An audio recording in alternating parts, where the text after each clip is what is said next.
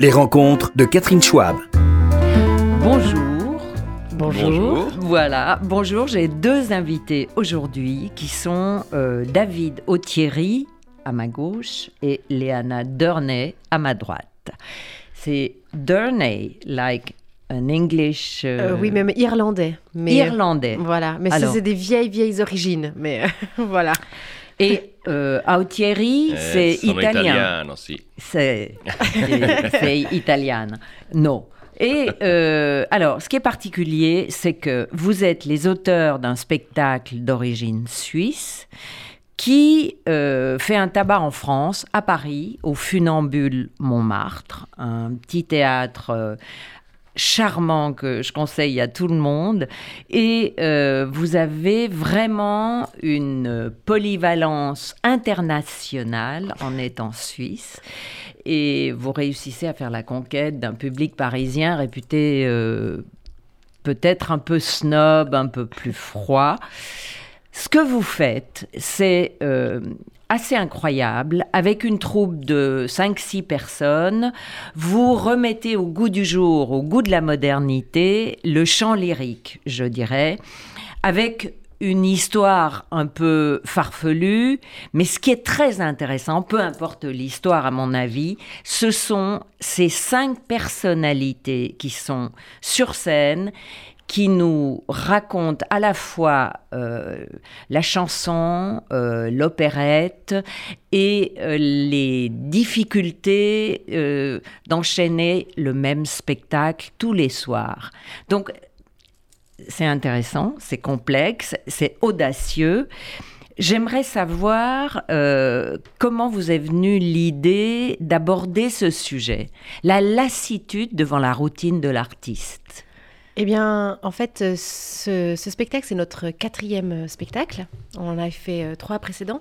Et le premier est un spectacle où on était trois sur scène, donc David et moi et un pianiste. Et c'est un spectacle qu'on a vraiment beaucoup joué, plus de 200 fois. Et qui s'appelait L'opéra dans tous ses états. Et qui était un, un spectacle, euh, voilà, on va dire que c'était notre, premier spectacle, donc euh, voilà, il y a, y a, je pense, perfectible, mais euh, voilà, qui a, qui a très bien fonctionné, où on faisait des airs d'opéra, il n'y avait pas de composition originale, là on prenait les airs d'opéra, David fait un peu de stand-up. Et puis ce spectacle a beaucoup marché, donc on l'a beaucoup joué. Et bah, c'est des questions en fait que des gens nous ont posées souvent quand on disait ah c'est la centième, c'est la 150e, ah est-ce que vous n'êtes pas fatigué de jouer toujours le même spectacle? On nous l'a souvent posé cette question. Et puis aussi des fois ça arrivait de faire de longues séries, ne serait-ce qu'on a fait euh, deux fois Avignon, euh, etc. Ben c'est vrai que bah, des fois ben, on est des gens comme tout le monde, donc euh, des Mhm. fois on n'a pas envie d'aller au travail. Et puis notre travail c'est chanter. Et bah, ça arrive que des fois on est on n'est pas très motivé d'aller, mais une fois qu'on y est, ben, une fois que le spectacle commence, il y a l'adrénaline, il y a les gens, et, c'est super. Mais c'est vrai que voilà, c'est un sujet qui, qui nous tenait à cœur parce qu'on voit toujours le, on imagine toujours les artistes avec des paillettes, c'est génial, on a une vie de rêve, etc. Puis en fait, euh, voilà, il y, a- une autre vie derrière. Voilà. Et euh, je me disais, moi, que cette originalité dans le point de vue vient de votre euh, origine culturelle suisse qui... traditionnellement est beaucoup plus straightforward, comme on dit, c'est-à-dire qui va droit au but, qui dit les choses sans tourner autour du pot. Euh, Est-ce que je me trompe ou euh, Alors, il- c'est c'est- alors c'est vrai qu'on nous le dit beaucoup quand on, on est en, en France ou à l'étranger, euh, qu'on a un ton qui, qui, qui diffère, qui décale, un ton suisse peut-être. C'est vrai que quand on est en Suisse, on s'en rend pas compte parce que euh, nous, on crée les spectacles euh, ben, le mieux possible et on essaye de, faire passer les idées euh, qui nous touchent ou, et de, faire rire aussi avec l'opéra. Et c'est vrai qu'on on nous a souvent fait cette remarque. Donc on, on se dit oui, on a peut-être ce ton suisse, ce ton un peu... vous n'avez pas consciemment cherché à prendre une autre, euh, un autre angle, une façon plus directe, euh, donner un coup de pied dans la fourmilière euh, Non, je pense de la ça. bienséance à la française. Je vous que- êtes comme je pense ça. qu'on est comme ça. On, bah, on adore l'opéra. Nous, on est des passionnés. On a fait, comme nos collègues, en fait, on a fait des hautes études pour, dans les hautes écoles de, de musique. Donc, C'était ma est- question, en effet. On, on est vraiment formé à l'opéra et on chante parfois à l'opéra. Et, euh, Souvent à l'opéra. Ouais, J'ai ouais. vu que vous avez euh, un impressionnant CV l'un et l'autre. Euh, vous avez joué, mais vraiment dans les plus grandes. les plus grandes productions, Così fan tutte, Don Giovanni, Orphée aux Enfers, ça va très loin. et donc vous, et ça se sent sur scène. Vous avez une sécurité vocale incroyable. C'est aussi beaucoup ce qui doit plaire et euh, ferrer le public, non? Oui, mais je crois que ça, c'est aussi le, c'est le principe. euh, parce que c'est vrai que dans tous nos spectacles, y a, ils sont tous très différents, mais il y a toujours cette veine un peu, qui est un peu la même. Et euh, c'est vrai que c'est un peu, nous, on aime bien prendre cet exemple du clown. C'est-à-dire qu'un clown, s'il ne sait pas jongler, eh ben, c'est pas du tout drôle. Non. Donc en fait, ce qui, ce qui fait rire, c'est quand on a la, on va dire la, la qualité de, dans notre occurrence, c'est musical, ou en tout cas on s'efforce d'être le plus qualitatif possible. Et puis quand on a ça, on peut se permettre de rire de nous, parce que ça arrive qu'il y ait aussi des spectacles, que ce soit musical ou d'opéra, que les gens font une caricature du chanteur d'opéra, donc en fait se moquent finalement du métier. Et nous, en fait, on, on se moque, enfin, on rit de nous-mêmes et donc, du coup, après, on peut, on peut rire de nous-mêmes parce que chacun euh, est libre de faire ce qu'il veut de soi. mais euh, voilà, on, rit de nous-mêmes, mais on essaie justement d'avoir euh, un sérieux musical. Et d'ailleurs, avant chaque représentation, on fait, même si maintenant c'est bientôt la centième fois qu'on joue, on fait un raccord musical, toute l'équipe, on, on se redit, on reprécise des choses. Voilà, on laisse pas aller les choses comme ça. Oui, donc euh, je rappelle le nom du spectacle qui s'appelle encore une fois Au funambule Montmartre et qui se joue jusqu'en avril. Jusqu'au 3 avril, 3 avril. Donc euh, on a un peu de temps, mais euh, vous allez. Mais, euh, pas, le- mais pas tant que ça. Non, pas tant que ça. oui, oui, Venez pas tant maintenant. que ça. Et, euh, le spectacle, le, le théâtre est chaleureux. On, on se sent vraiment avec vous. Et en même temps, euh, vous devez euh, être dérangé par le fait que nous, on a l'impression qu'en tendant la main du premier rang, on peut vous toucher. Est-ce que il n'y a pas une difficulté pour l'artiste euh, d'être aussi pro- proche? Euh, Alors nous, on a toujours adoré ça et on cherche ça aussi avec notre compagnie. C'est comme on crée des, des spectacles qui intègrent de l'opéra. Généralement, on est, effectivement, on est sur des grandes scènes. Il y a peut-être un orchestre, donc on est toujours assez loin du public. Mm. Et avec nos spectacles, on essaye vraiment, on intègre les saisons de théâtre. Donc là où l'opéra ne va pas normalement.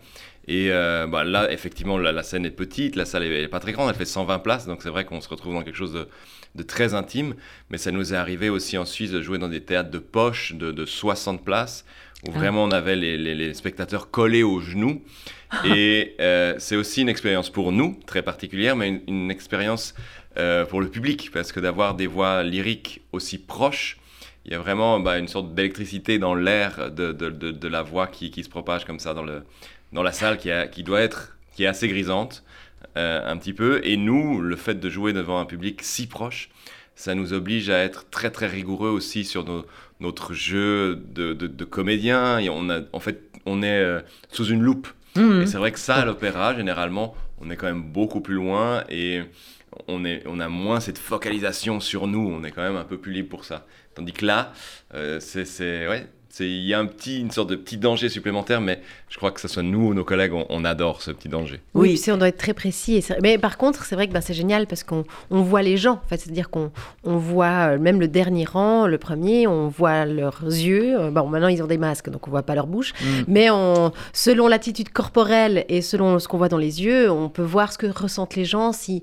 s'ils ont du plaisir ou pas. Ça arrive aussi. Euh, des fois, on voit des Très gens qui ont Très rarement. mais très Oh là là, rarement, très très rarement, mais ça arrive. Euh, je veux dire, des gens qui ont une dans, dans l'expression du corps. Donc c'est vrai que et des fois c'est vrai que c'est fou parce que des fois on peut être déstabilisé par une personne simplement qui croise les bras puis qui est un petit peu avachie ou qui fait juste et puis on en fait toute une histoire alors que peut-être la personne elle avait juste besoin de soupirer que ça lui faisait du bien et puis que ça s'arrête là. Mais c'est vrai que voilà c'est un quand on a parce qu'on a déjà joué dans, dans, des, dans des salles grandes. hein, sûr. euh, bah, on a fait l'inauguration d'un théâtre en Suisse avec ce spectacle au mois d'octobre, euh, novembre. C'était une salle de 400 places. Ben, là, tout à coup, ben, le spectacle prend une autre dimension. C'est c'est pas forcément le même spectacle parce que nous, on travaille aussi. Le, le physique est, euh, est utilisé autrement. Et aussi pour le public, on a, on- le public est qu'une grosse masse. Mhm. Tandis que dans les salles comme le Funambule, ce qui est génial, c'est qu'en fait, le public, c'est plein d'individus qu'on peut voir et avec lesquels on peut échanger. Ouais, c'est intéressant, c'est vrai. Euh, et vous travaillez ensemble. Alors, ça m'intéresse euh, parce que nous autres journalistes sommes très individualistes et on a l'impression que les artistes aussi. Donc, euh, David Autieri et Léana euh, travaillent ensemble. Donc, un latin, une anglo-saxonne ou Ouais, alors c'est les origines. Moi, je suis latine, Oui. hein, je suis italienne-chilienne. Mais Ah, avec. euh.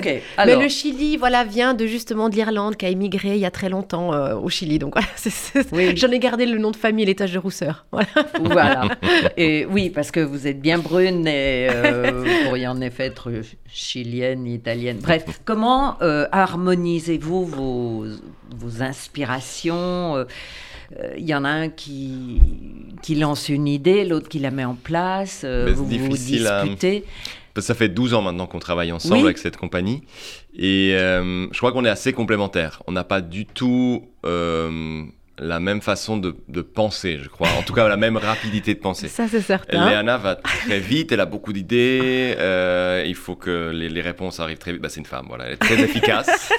Et euh, moi, je suis plus lente, c'est-à-dire qu'elle peut donner une très bonne idée, et moi, je vais peut-être pas être tout de suite enthousiaste, il va falloir que je réfléchisse, que j'y pense beaucoup, et peut-être quatre jours plus tard, je vais arriver vers Léana en disant j'ai une super idée, puis en fait, c'est son idée qui a juste germé dans ma tête. Qui a été reformulée autrement, mais au final, c'est la même. Mais généralement, pour l'instant, on a eu beaucoup de, de ch- chance. En tout cas, on, on- on- on aime, je crois, les mêmes choses. Les mêmes choses nous font rire. Et euh, Et il est important de travailler à deux?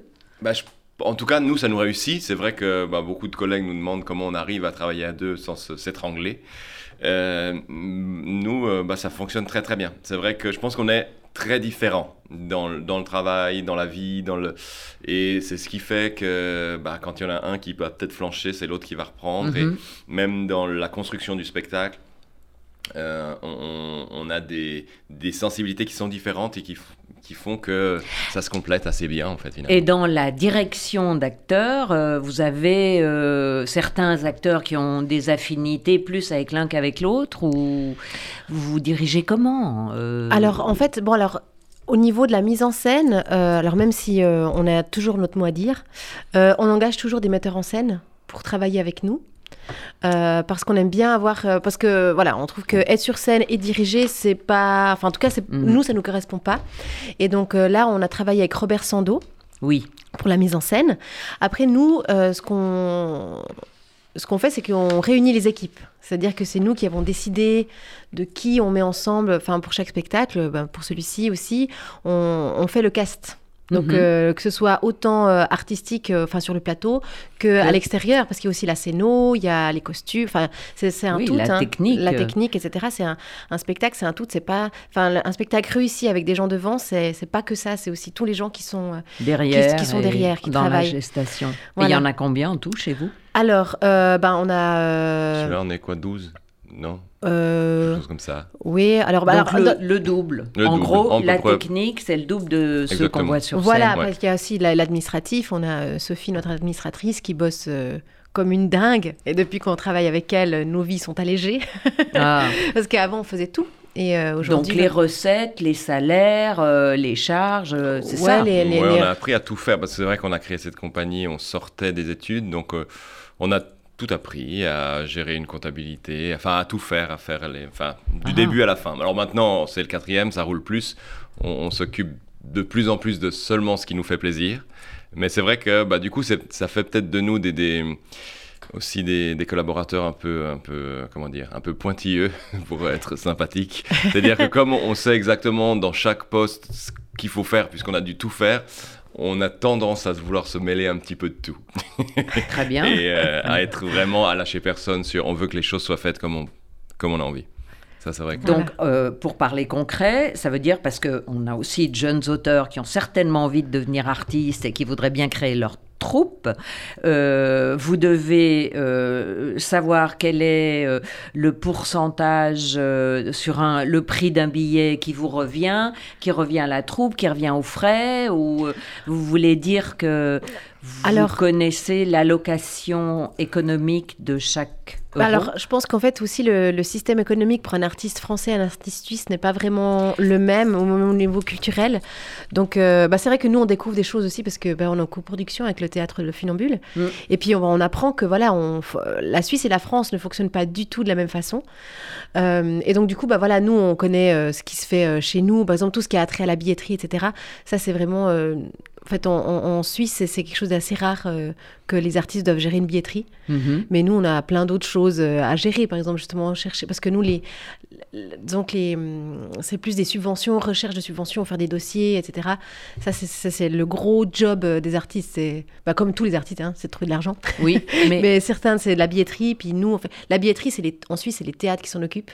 Et puis nous, en tant qu'artistes, on a trouvé l'argent en faisant des demandes de subventions, etc.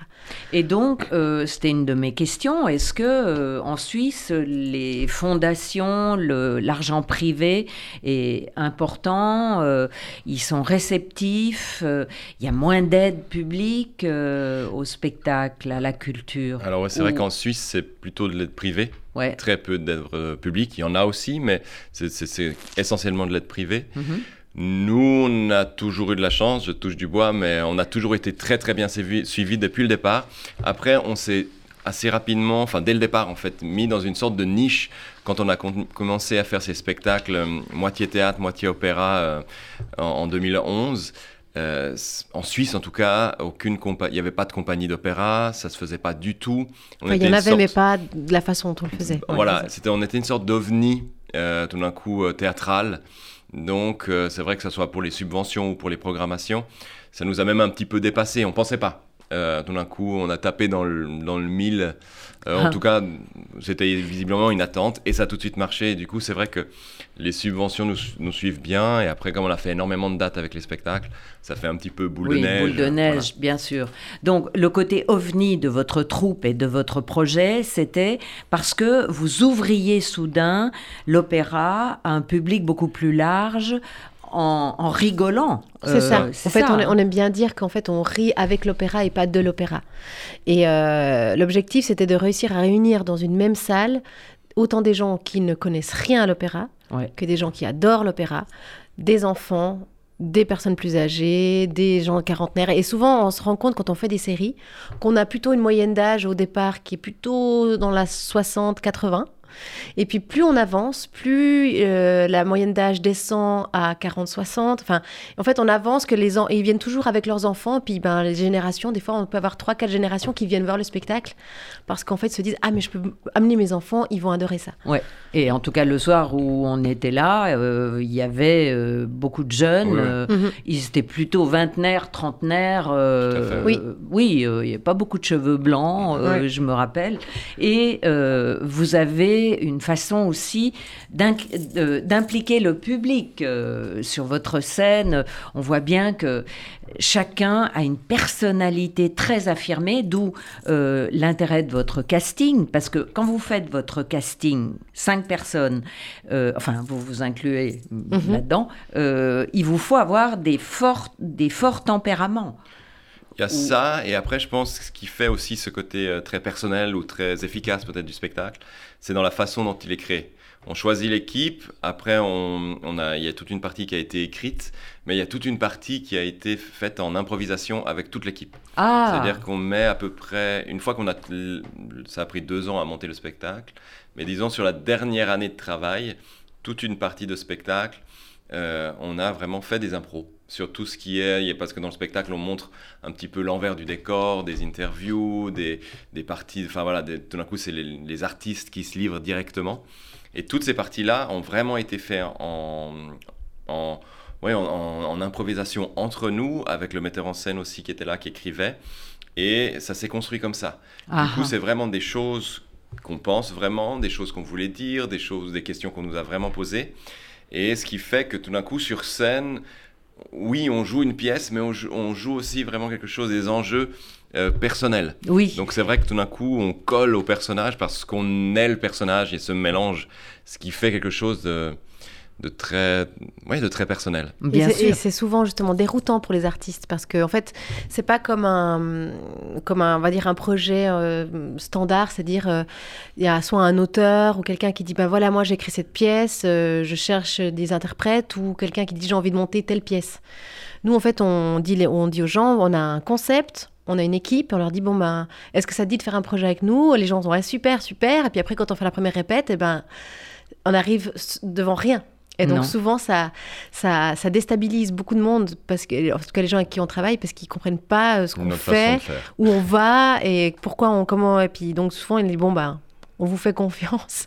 Euh, on- je comprends pas où on va mais on y va. Mais euh, je- euh, pour illustrer ce que vous dites, en effet, euh, j'ai été surprise par euh, cette chanteuse qui se fait dans votre spectacle interviewée par un journaliste puant, détestable, qui pointe du doigt les creux de sa carrière, le fait qu'elle est restée dans sa petite région, qu'elle n'a pas explosé, alors qu'on entend en background, enfin en interlude, une voix éblouissante qui aurait euh, largement la scène du Victoria Hall et euh, le journaliste continue de lui dire euh, euh, mais comment se fait-il que vous soyez resté dans votre en gros dans ta petite Suisse et t'as pas décollé et honte à toi. Et là on a, on, on a, ça sonne vrai, Mhm. enfin, comment dire.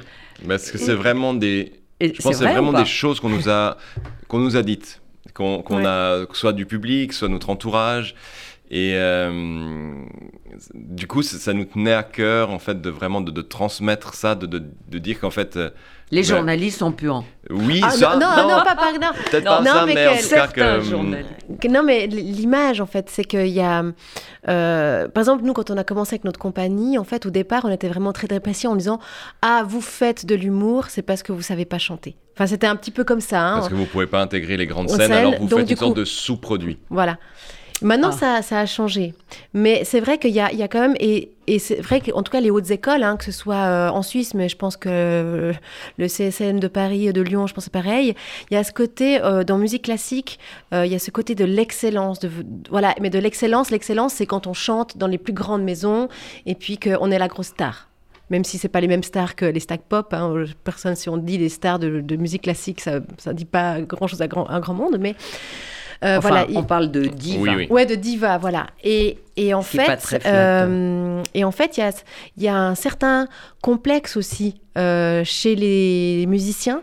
C'est-à-dire que si on n'a pas chanté à tel endroit, il y a un côté, ce qu'on fait, même si on chante, et on chante très bien, mais on chante au niveau régional, national, il y a une sorte de... On a toujours besoin de se justifier après en disant « oui, mais euh, c'est parce que, etc. » Et en fait, je crois qu'il y a quelque chose de, pour nous, de plus en plus, maintenant, au départ, on se justifiait un peu, puis aujourd'hui, on se dit, ben non, en fait, ce qu'on fait, on le, on le fait bien, on le fait avec sincérité. Et euh, que ce soit Julie, ben justement, dans le spectacle, il y a une, euh, une petite anecdote qu'elle dit que sa maman euh, lui dit Ouais, ben t'as qu'à. Mais toi, ce, ce rôle-là, tu le chantes super bien, tu tu peux aller le chanter parce qu'il y avait. on- le- cet opéra se jouait dans un opéra, un grand opéra en Suisse. Puis elle dit Ah, mais tu pourrais y aller, tu vas, puis tu leur demandes de chanter.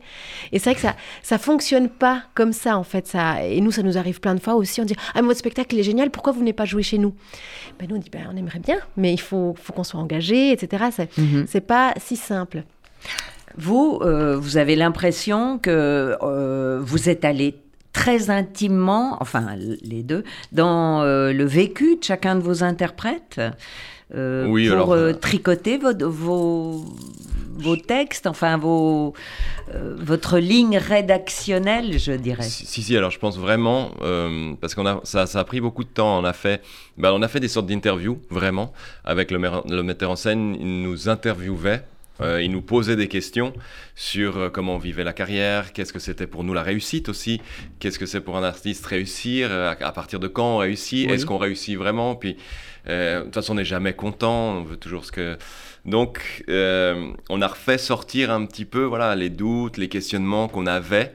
Et, mais notre idée aussi, bah, parce qu'il fallait que ça soit un spectacle ludique, drôle, et on voulait pas que ça soit aussi donneur de leçons. Non. On voulait essayer de faire passer effectivement une, sorte de message ou en tout cas des, des, des, des, des sentiments personnels, mais sans que ça, ça fasse voilà, didactique, euh, c'est comme ça. Et du coup, je pense que le ton de l'humour est assez est parfait pour ça parce que mm. on peut dire les choses sans en avoir l'air et on dit beaucoup de choses. On va pas, on va pas jusqu'à dire qu'on dénonce certaines choses, mais en tout cas, voilà, on dit librement ce qu'on pense et comme c'est dit de façon légère, ça passe toujours mieux légère ou parodique. Voilà. Euh, euh, chacun à votre tour, vous jouez à être journaliste, animateur, commentateur. Et ça, euh, je dois dire, c'est un morceau de roi parce que, effectivement, vous, vous, faites une parodie de ce racolage médiatique, télé, bas de gamme. Bon, vous avez dû vous forcer ou c'était naturel? Ah bah c'est, bah après c'est toujours des choses amusantes à faire. Oui. Disons. Donc, euh, je crois qu'on avait tous envie d'avoir un autre petit moment de journaliste. Et puis, en fait, on l'a. On, s'était posé la question est-ce qu'on essaie d'avoir un journaliste unifié, c'est-à-dire qu'on est tous. Euh, enfin, que c'est le même personnage? Et puis après, finalement, ça s'est fait aussi un petit peu naturellement. Chacun a, a trouvé son journaliste selon ce qu'il avait, euh, bah, ce qu'il avait à dire, etc. Et puis ça, ça s'est fait petit à petit. Et puis je crois qu'on a chacun des journalistes très différents et, euh, et, très, euh, et très amusant. C'est vrai que moi, j'aime bien faire un peu la. J'aime beaucoup m'amuser à faire un peu la bécasse. C'est quelque chose que j'aime bien faire. Mais, euh, oui, oui. Ben, vous réussissez très bien, je dois dire. et ça, ça, c'est une délectation pour chacun. vous, vous aimez quoi? Moi, j'aime tout, mais c'est vrai que. non, moi, j'aime bien le, ces, ces, journalistes avec un ton très sérieux, mais qui tout d'un coup sortent une petite blague, mais après ça revient très, très, très profond, euh, une voix qui ronronne comme ça. Oui.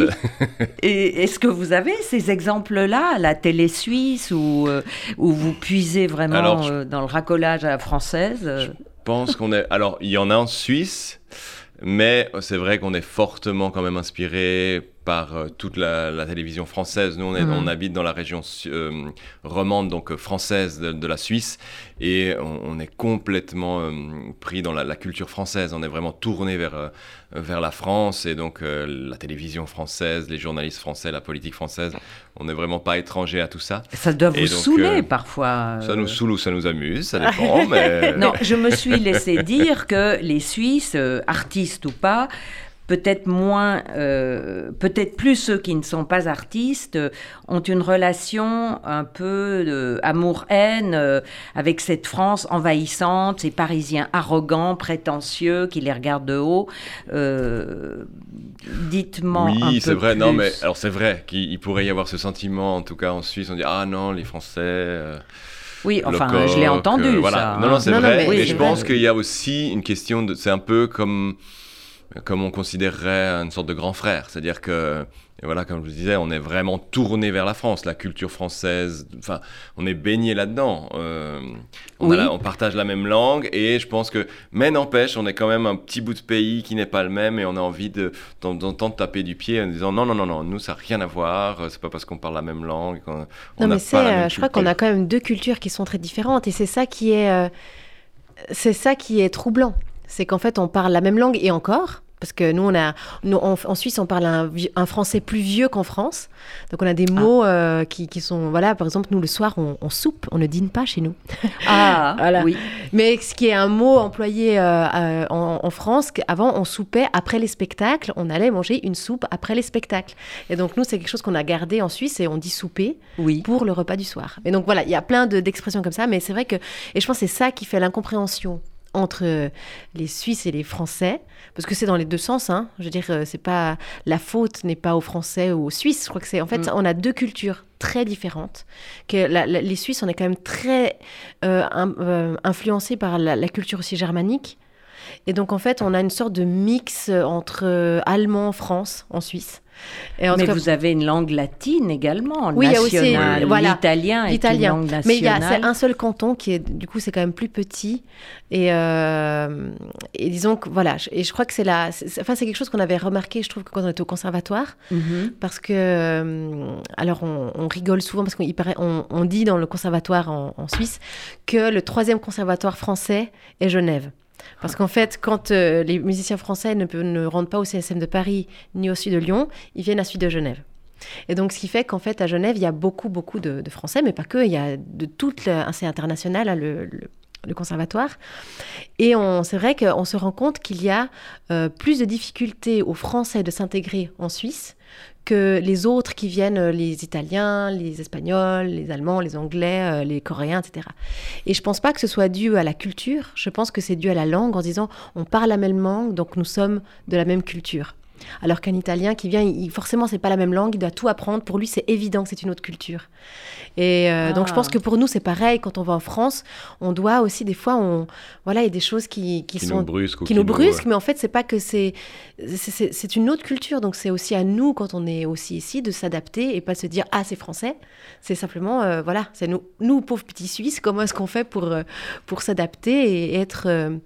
oui, petit Suisse, petit par la taille, mais grand par oh, la créativité, l'inventivité. Non, mais voilà, ce que je veux dire, voilà laboratoires pharmaceutiques, euh, la technologie, euh, oui, mais les universités. C'est le principe du Suisse, justement. Il y a, et c'est, On n'aime pas trop se mettre en avant. non Non, mais c'est euh, quelque chose qu'on remarque beaucoup. Hein, si, dire, c'est, ça, c'est quelque chose qui me frappe, mais c'est surtout, justement, par exemple, si on prend les jeux télévisés, mhm. on prend les jeux télévisés suisses ou français, ça n'a rien à voir. En fait, en Suisse, on n'a pas ce, ce culte de la, de la personnalité. En fait, c'est pas quelque chose. Euh, en fait, si, si, on demande dans le monde, si on doit citer quelqu'un de connu en, en, Suisse, on, peut citer euh, Roger Federer, puis je pense que ça s'arrête là.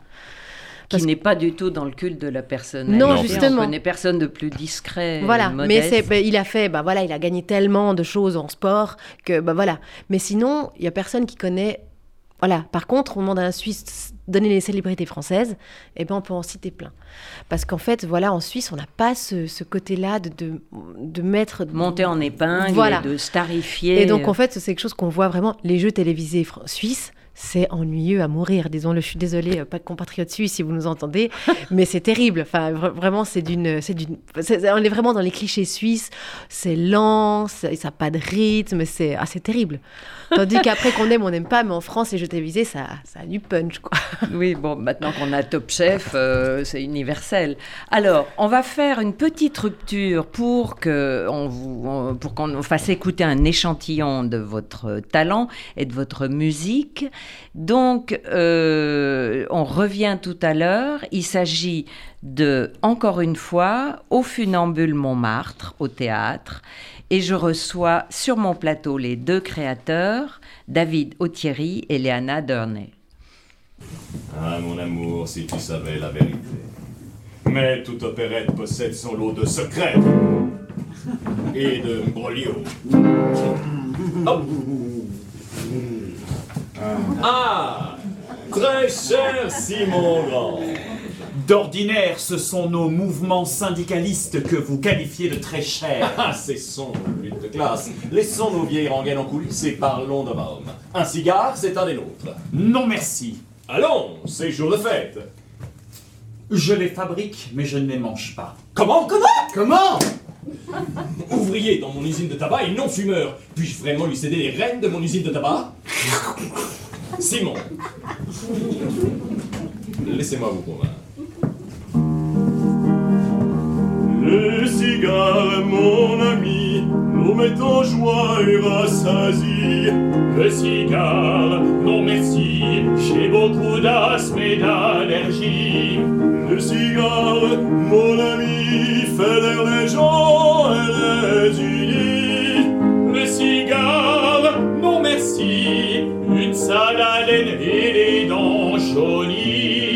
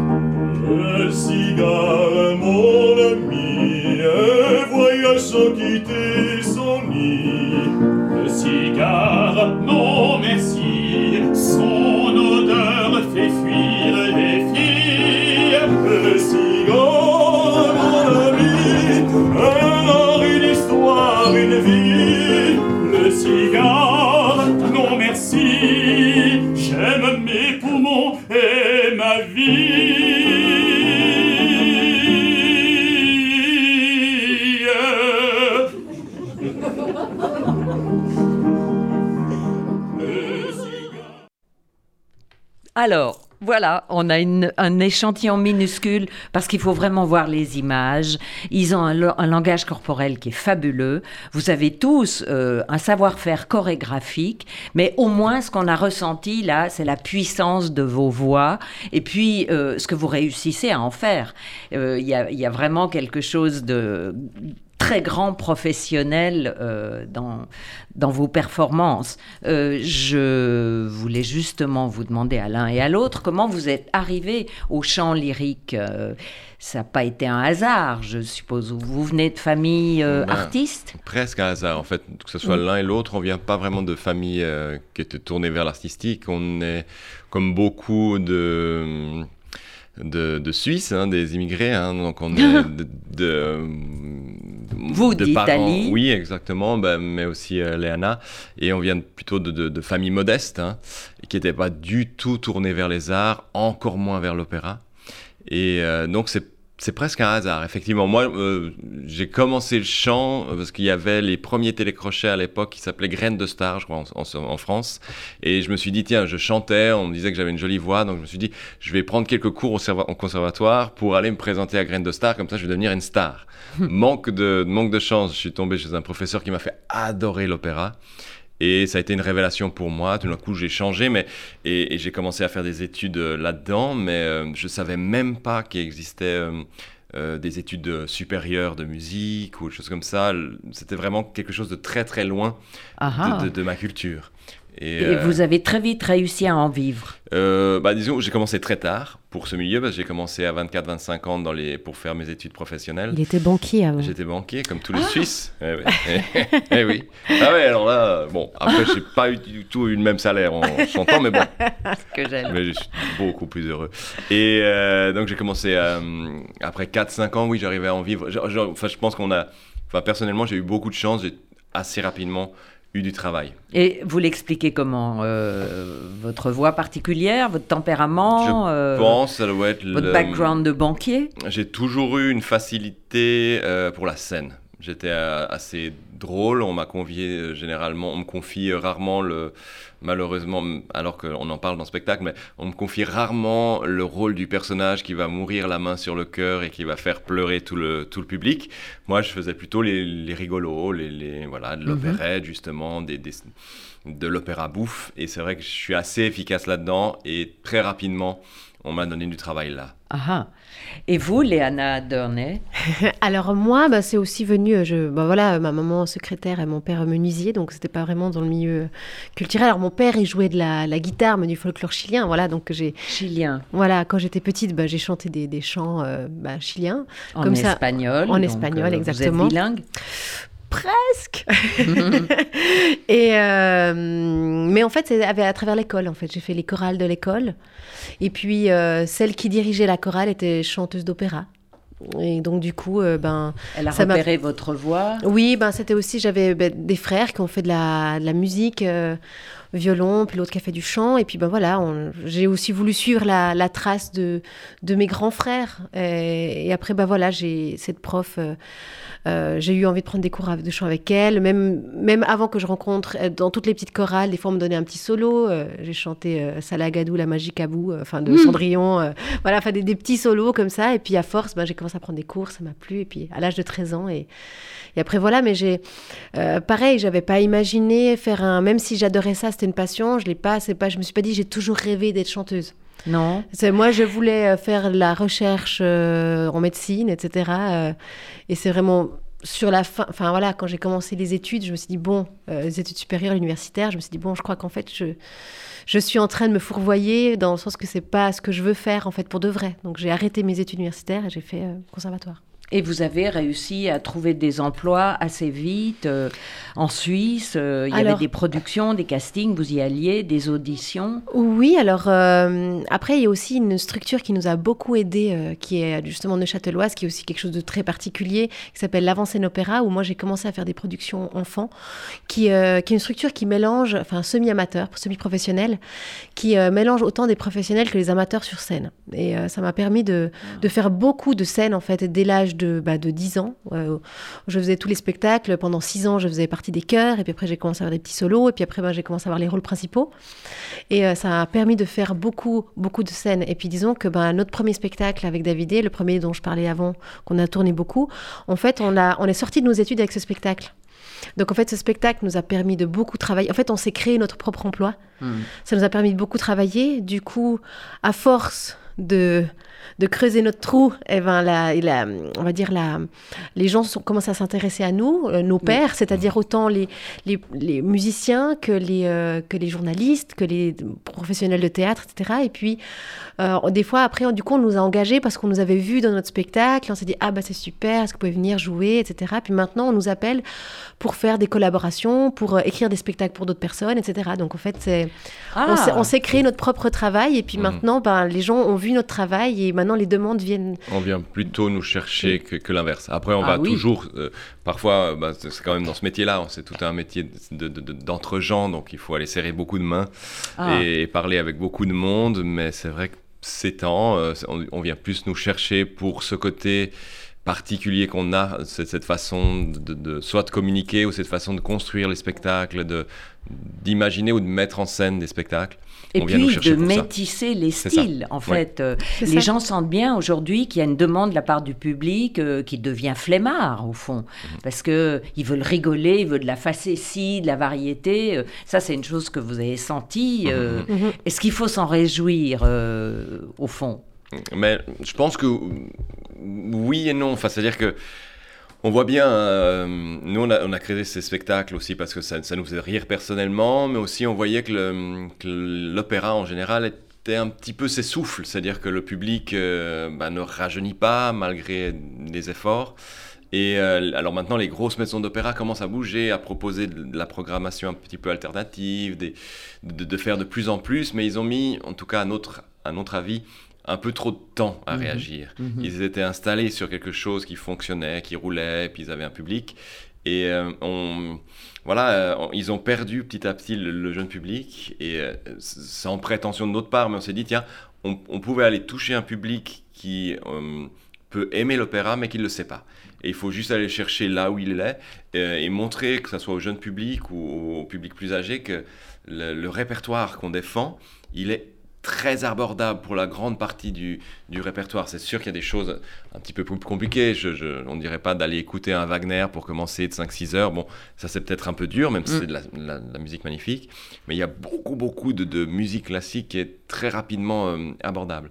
Et dans nos premiers spectacles, c'est vrai qu'au lieu... Là, c'est une écriture originale, donc on a le, compositeur Blaise Ubaldini a composé de la musique vraiment pour ce spectacle.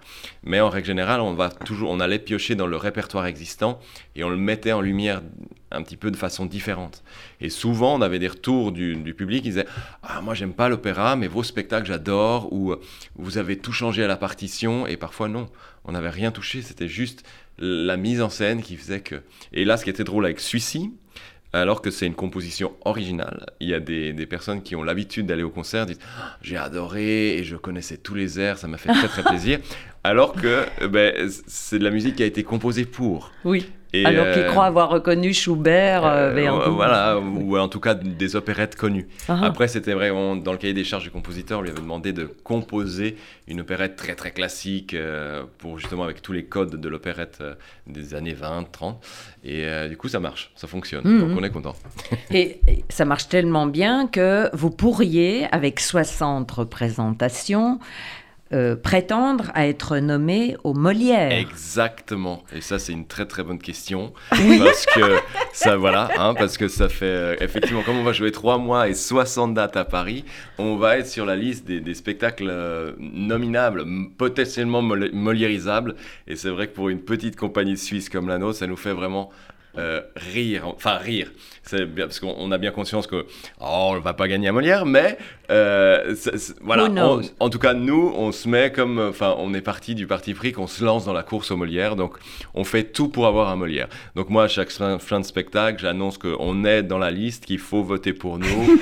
Là, on vient de faire un petit court métrage avec toute l'équipe qui sera, euh, qu'on va mettre en ligne dès, la- dès demain, je pense. Ah bon? Qui- Et c'est quoi le code? Ça sera hashtag les Molières, où on voit notre équipe, euh, donc l'équipe du spectacle, qui, qui fait tout euh, dans Paris pour essayer de, de contacter des stars ou d'en rencontrer pour qu'ils votent pour nous, pour qu'on ait un Molière.